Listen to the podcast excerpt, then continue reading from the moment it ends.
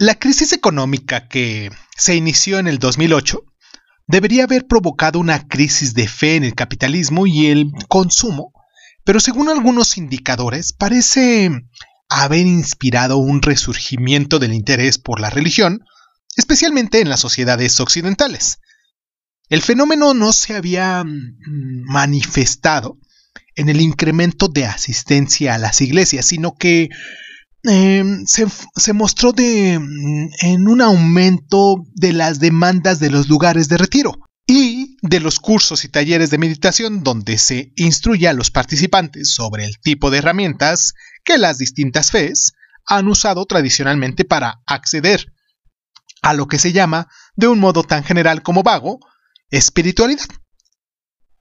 Hoy aquí en Crónica Lunares hablaremos de esto, la espiritualidad que siempre, siempre es bien necesaria porque por muy independiente que se tenga una creencia en, particular, se tiene ah, cierta fe, cierta necesidad de espíritu que definiremos qué, qué significa esto a lo largo del programa y esa necesidad nos hace llevar a que creamos en cosas, a que dejemos nuestras oraciones, nuestro sentir, nuestras necesidades en esa fuerza que controla quizás algo más allá de lo que no entendemos. Esto es Crónica Lunares, yo soy Irving Sun y pues comenzamos. Cierra los ojos, cierra los ojos, cierra los ojos, cierra los ojos. Si escuchas que alguien se acerca, no temas, todo estará bien.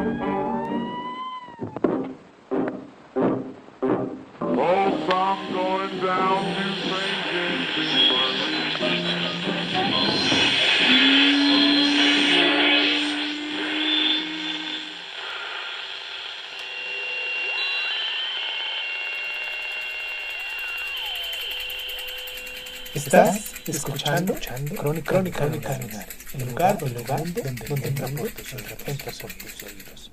Bienvenido. Se suele considerar la espiritualidad y la religiosidad como sinónimos, pero bien sabemos que no lo son. La religión debe entenderse como una forma de acceso a lo espiritual.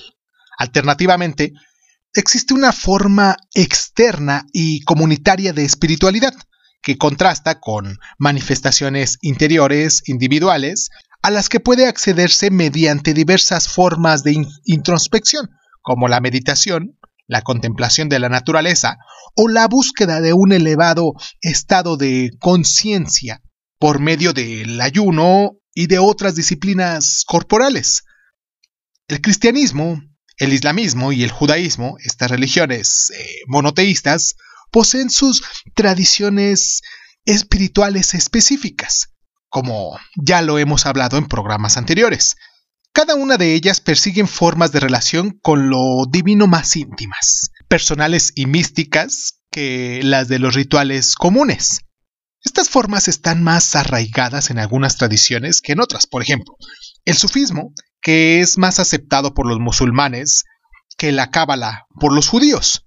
Por su parte, el cristianismo tiene una larga mm, tradición de desconfianza hacia quienes cultivan la dimensión espiritual de su fe más allá de la liturgia, las normas y las estructuras establecidas. Vamos a hacer nuestra primera pausa aquí en el programa para recordarles a ustedes nuestras plataformas para que se pongan en contacto con nosotros para que nos dejen sus mensajitos, para que nos recomienden también temas para poder seguir aquí estos temas de religión, de espiritualidad, de, cábala, de, de lo que todo estas referencias que se hacen con el misticismo también son muy aceptadas en el programa del día de hoy en Martis Dice. Y pues nos pueden encontrar como Crónica Lunares Edición en Facebook, en Instagram, en YouTube y nos pueden dejar también o mandar algún correíto en crónicalunares.sun.hotmail.com ah, y pues nos descargan también en las distintas plataformas que son de audio y de podcast, como las más comunes que pudiesen ser o las más conocidas, como Evox, como Apple Podcasts, como Google Podcasts, como Radio Republic, en Spotify y muy recientemente también nos encuentran en iHeartRadio y en Speaker también. Espero que pues, nos puedan dejar ahí sus mensajitos o les den seguir o nos compartan, cualquier cosa que ustedes quieran hacer. Al final de cuentas, este programa es para todos los lunares que se toman el tiempo para estar con nosotros. Vamos a la pausa y regresamos para hablar de Santa Teresa de Ávila. ¿Qué tal si vamos y regresamos?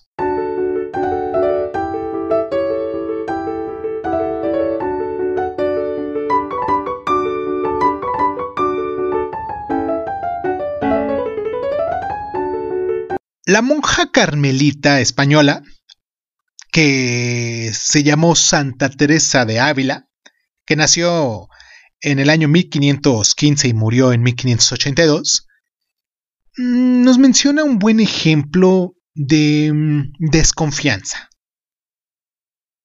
Cuando era una joven monja de clausura, que se mantuvo en el, en el claustro, se consagró a la introspección, a la oración y a la vida contemplativa hasta que alcanzó, según narra su autobiografía espiritual, titulada Las Moradas, el éxtasis religioso y el sentimiento de unión con Dios. Santa Teresa recomendaba cuatro ejercicios espirituales para que los demás pudieran seguir sus pasos. El primero era la oración mental que permitía sustraerse del mundo, al que seguía la oración silenciosa, de la que se perdía en Dios y desembocaba en la devoción de la unión, cuando alcanzaba un estado de éxtasis que la conducía finalmente a la devoción del éxtasis, a un estado de trance similar en el que sus sentidos quedaban anulados y se sentía como si estuviera flotando.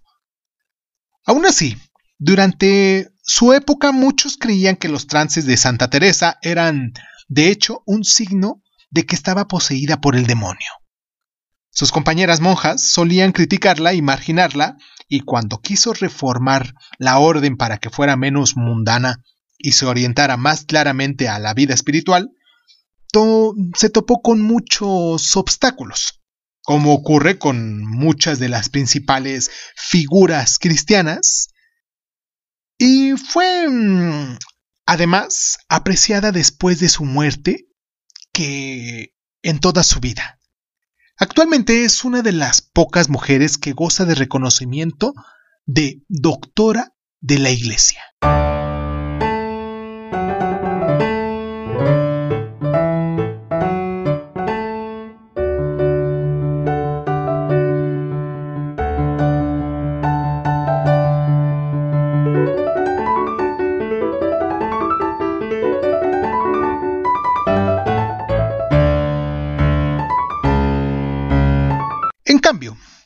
En las religiones orientales, la división entre la religión y la espiritualidad apenas si se nota, apenas si existe. Entre los jainistas, por ejemplo, el autosacrificio del monje y las monjas se practica para lograr un acceso a una conciencia espiritual más elevada que la de las mayorías de los creyentes, obligados a bregar con la vida cotidiana familiar y también laboral.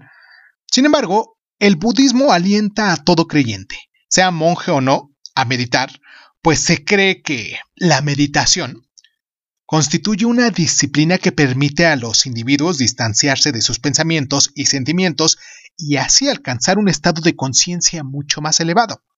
La meditación no es, pues, una práctica separada de la vida cotidiana o de las prácticas rituales de budistas, sino que se encuentra en el centro de su vida. En el taoísmo, también se insiste mucho en la superación de división entre el cuerpo y el alma.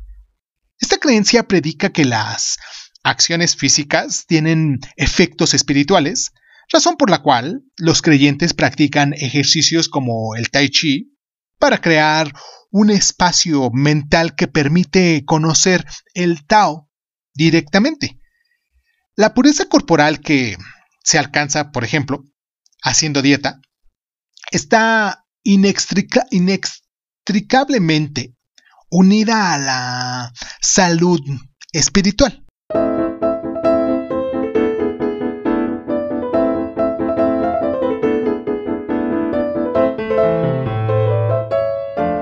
Las perspectivas orientales para elevar el espíritu han sido sumamente influyentes en Occidente. El movimiento trascendentalista de Estados Unidos y de Europa, que se originó en el siglo XIX, estaba profundamente influenciado por el pensamiento védico e hindú. Así, insistía en la importancia de seguir las huellas interiores para llegar al corazón del pensamiento espiritual y acceder a una relación con la divinidad que tenía poco que ver con las instituciones religiosas. Más recientemente, eh, distintos movimientos populares de New Age se han apropiado de algunos aspectos de los rituales y prácticas orientales, aunque en ocasiones se incorporen fuera de contexto. El yin yang del taoísmo y el feng shui, por ejemplo, se han convertido en opciones de vida occidentales disponibles, completamente despojadas de su significado religioso, en vez de formar parte de una determinada tradición religiosa.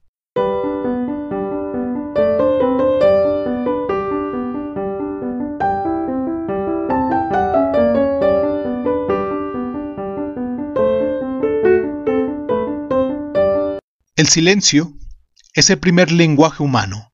La soledad debería formar parte de la vida de todo individuo, no como una condición exterior permanente, sino como un monasterio interior.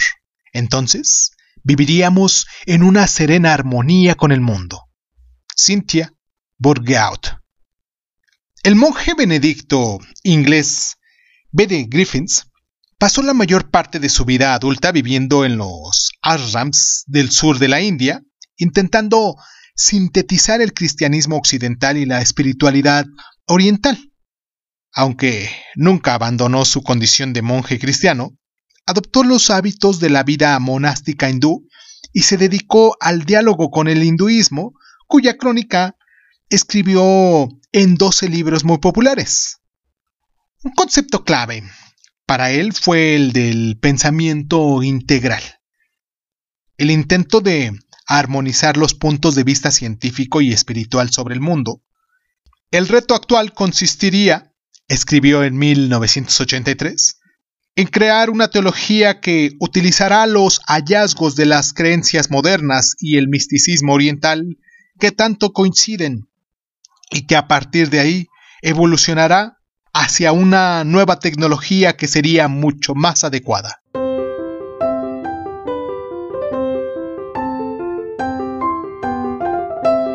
no es otra cosa oración mental, a mi parecer, sino tratar de amistad, estando muchas veces tratando a solas con quienes sabemos nos aman. Santa Teresa de Ávila. Últimamente, en los monasterios de las religiones monoteístas, tanto occidentales como orientales, se ha producido una oleada de peticiones de visitantes espiritualmente hambrientos que quieren llevar una vida de contemplación y silencio. Los representantes religiosos ensalzan las virtudes del silencio como una cura para la incertidumbre económica y ecológica. Rowan Williams, el arzobispo de Canterbury y máximo representante de la comunión anglicana, han aludido al reino del silencio como una parte crucial de la disciplina cotidiana. Asimismo, el antiguo estilo de vida de los eremitas, que fue decisivo en el primer cristianismo y que hoy, aún hoy, se practica en las tradiciones orientales, suscita un creciente interés. El silencio contribuye a crear una atmósfera completamente espiritual e íntima. Conviene señalar que la mayoría de las religiones no considera el silencio como una forma de ausencia, sino como una forma de presencia. Así, gracias al silencio, los individuos pueden acceder a un nivel espiritual más profundo.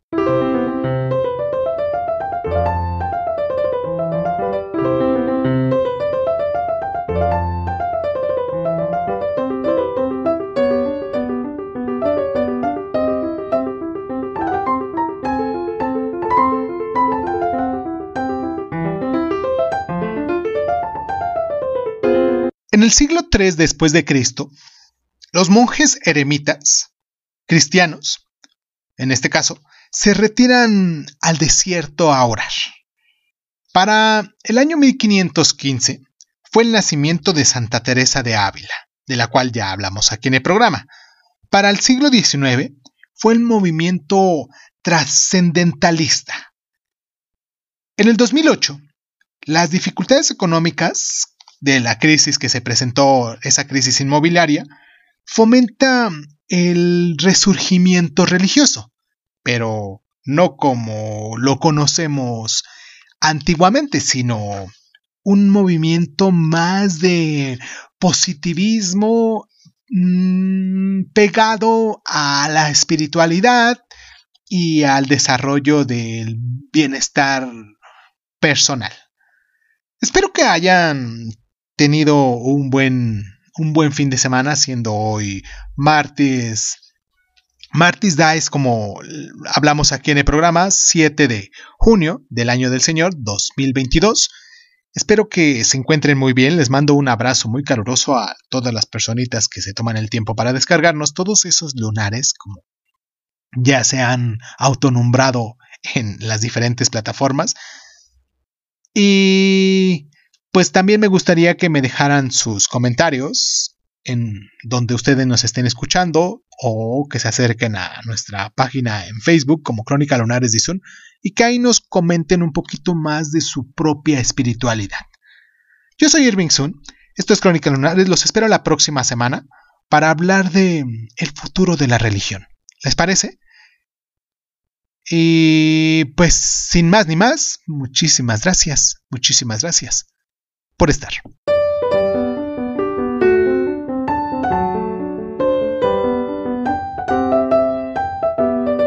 De la virtud empequeñecedora. Friedrich Nietzsche. 1. Cuando Zaratustra estuvo de nuevo en tierra firme, no marchó derechamente a su montaña y a su caverna, sino que hizo muchos amigos y preguntas, y se informó de esto y de lo otro, de modo que bromeando decía a sí mismo He aquí un río con que con numerosas curvas refluye hacia la fuente. Pues quería enterarse de lo que entre tanto había ocurrido con el hombre, si se había vuelto más grande o más pequeño, y en una ocasión vio una fila de casas nuevas, entonces se maravilló y dijo, ¿Qué significan esas casas? En verdad, ¿ningún alma grande las ha colocado ahí como símbolo de sí misma? ¿La sacó acaso un niño idiota de su caja de juguetes? Ojalá otro niño vuelva a meterlas en su caja. ¿Y esas habitaciones y cuartos pueden salir y entrar ahí varones? Parecenme hechas para muñecas de seda o para gatos golosos que también permiten sin duda que los golosinee a ellos. Y Zaratustra se detuvo y reflexionó. Finalmente dijo turbado, todo se ha vuelto más pequeño. Por todas partes veo puertas más bajas. Quien es de mi especie puede pasar todavía por aquella sin duda, pero tiene que agacharse. Oh, cuando regrese a mi patria, donde ya no tengo que agacharme, donde ya no tengo que agacharme ante los pequeños. Y Zaratustra suspiró y miró a la lejanía. Y aquel mismo día pronunció su discurso sobre la virtud empequeñecedora. 2. Yo camino a través de este pueblo y mantengo abiertos mis ojos.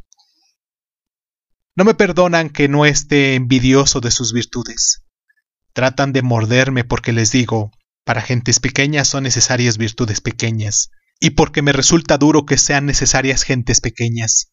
Todavía me parezco aquí al gallo caído en corral ajeno, al que picotean incluso las gallinas. Sin embargo, no por ello me enfado yo con esas gallinas.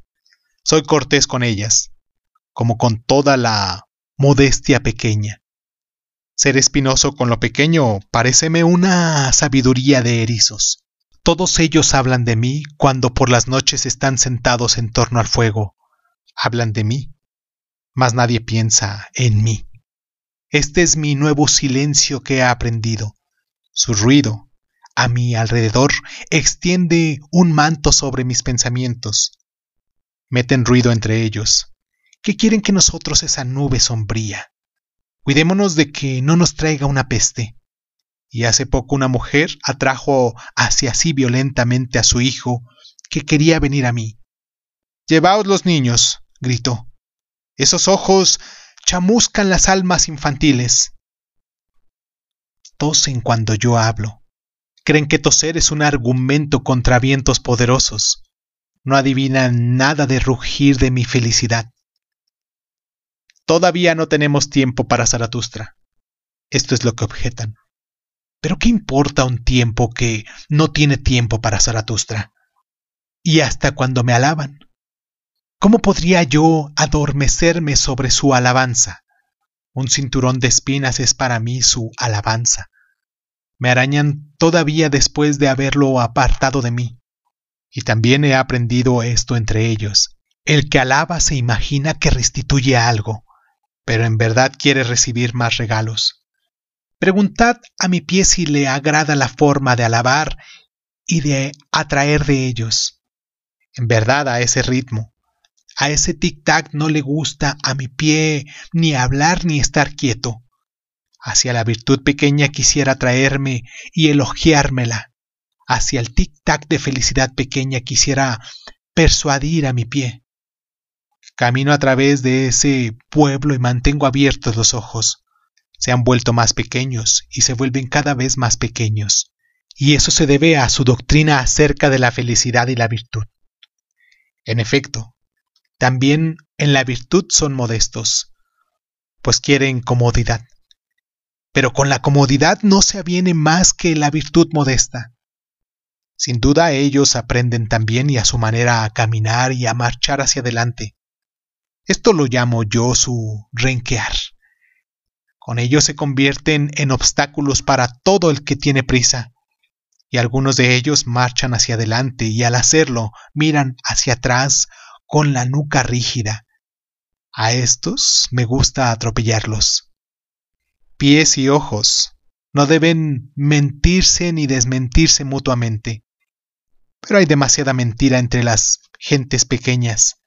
Algunos de ellos quieren, pero la mayoría parte únicamente son queridos. Algunos de ellos son auténticos, pero la mayoría son malos comediantes. Hay entre ellos comediantes sin saberlo y comediantes sin quererlo. Los auténticos son siempre raros y en especial los comediantes auténticos. Hay aquí pocos valores. Por ello se masculinizan sus mujeres, pues solo quien es bastante varón redimirá a la mujer. A la mujer. Y la hipocresía que peor me pareció entre ellos fue esta que también los que mandan fingen hipócritamente tener las virtudes de quienes sirven. Yo sirvo, tú sirves, nosotros servimos. Así reza aquí también la hipocresía de los que dominan. Y ay cuando el primer señor es tan solo el primer servidor. Ay, también en sus hipocresías se extravió volando la curiosidad de mis ojos. Y bien adiviné dio toda su felicidad de mosca y su zumbar en torno a los soleados cristales de ventanas. Cuánta bondad veo, esa misma debilidad veo.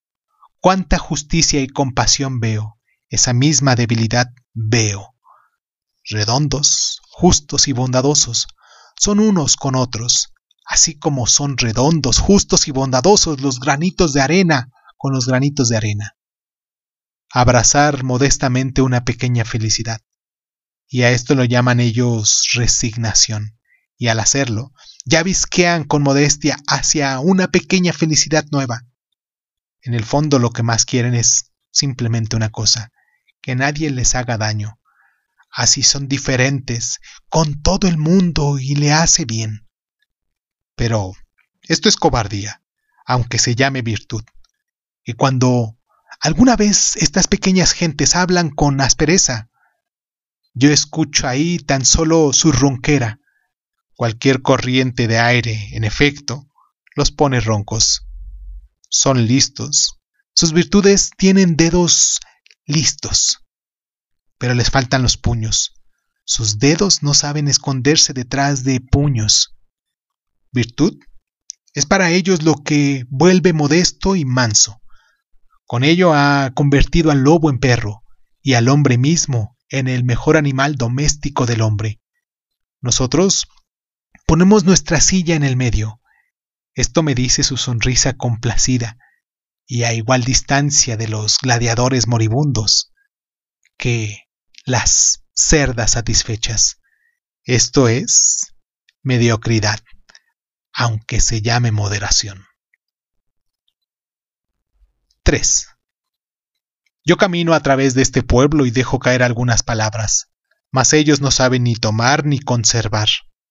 Se extrañan de que yo no haya venido a censurar placeres ni vicios, y en verdad tampoco he venido a poner en guardia contra los carteristas, se extrañan de que no esté dispuesto a hacer aún más avisada y aguda su listeza, como si ellos no tuvieran ya suficientes número de listos, cuya voz rechina a mis oídos igual que los pizarrines, y cuando yo clamo, Maldecid a todos los demonios cobardes que hay en vosotros, a los que les gustaría gimotear y juntar las manos y adorar.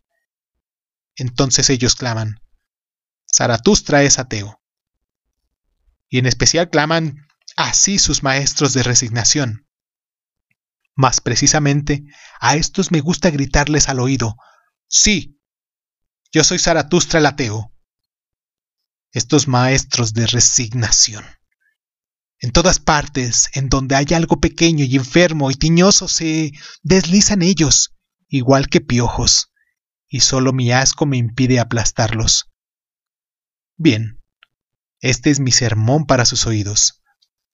Yo soy Zaratustra el ateo, el que dice, ¿quién es más ateo que yo para disfrutar de su enseñanza? Yo soy Zaratustra el ateo. ¿Dónde encuentro a mis iguales?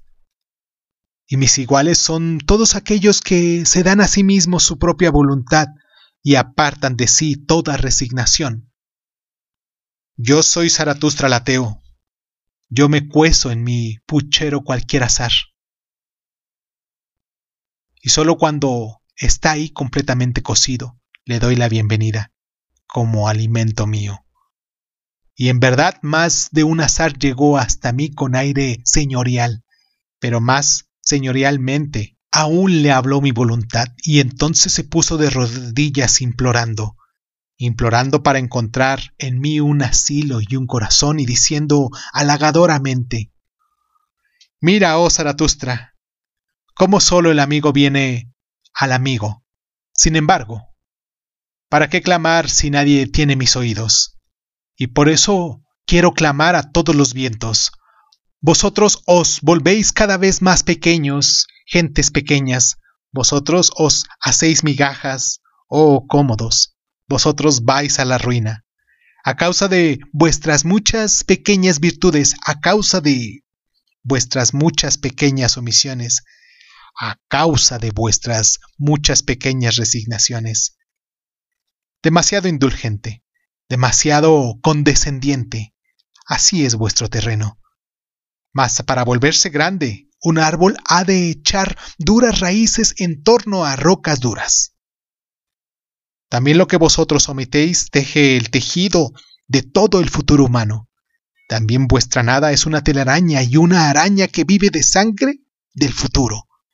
Y cuando vosotros tomáis algo, eso es como un hurto, vosotros pequeños virtuosos, mas incluso entre bridones dice el honor, se debe hurtar tan solo cuando no se puede robar. Se da. Esta es también una doctrina de la resignación. Pero yo os digo a vosotros los cómodos, se toma y se tomará cada vez más de vosotros. Ay, ojalá alejéis a vosotros todo querer a medias y os volvéis decididos tanto para la pereza como para la acción. Ay, ojalá entendéis mi palabra. Haced siempre lo que queráis, pero sed primero de aquellos que pueden querer. Amad siempre a vuestro prójimo igual que a vosotros, pero sed primero de aquellos a sí mismos que se aman, que aman con el gran amor, que aman con el gran despertar. Así habla Zaratustra al ateo. Más que para hablar si nadie tiene mis oídos, aquí es todavía una hora demasiado temprana para mí. Mi propio precursor, yo soy en medio de este pueblo, mi propio canto del gallo a través de obscuras callejuelas, pero la hora de ellos llega, y también llega a la mía. De hora en hora se vuelven más pequeños, más pobres, más estériles. Pobre vegetación, pobre terreno. Y pronto estarán ante mí como hierba seca y como rastrojo, y en verdad cansados de sí mismos. Y aún más que de agua sedientos de fuego. Oh, hora bendita del rayo, Oh misterio antes del mediodía. En fuegos que se propagan voy a convertirlos todavía alguna vez y en mensajeros con lenguas de fuego. Ellos deben anunciar alguna vez con lenguas de fuego. Llega, está próximo el gran mediodía. Así habló Zaratustra.